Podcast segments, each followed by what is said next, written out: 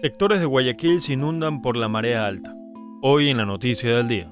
Esta vez no se tratan de las lluvias, sino del oleaje que ha coincidido con el máximo aguaje. El Cristo del Consuelo, Cisne 2, Urdesa y la Avenida Malecón son algunos de los sectores que han amanecido inundados este miércoles. Esto debido a la subida de marea tanto del río Guayas como el del Estero Salado. El agua no solo ha cubierto calles, sino también ha ingresado a patios y a casas. ¿Hasta cuándo durará?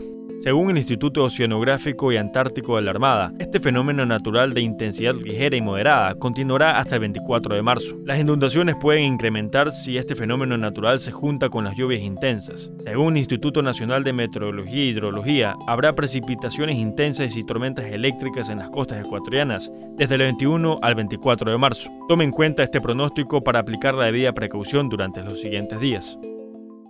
Recuerde que para más información puedes visitar tctelevisión.com.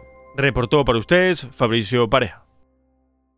TC Podcast, entretenimiento e información, un producto original de TC Televisión.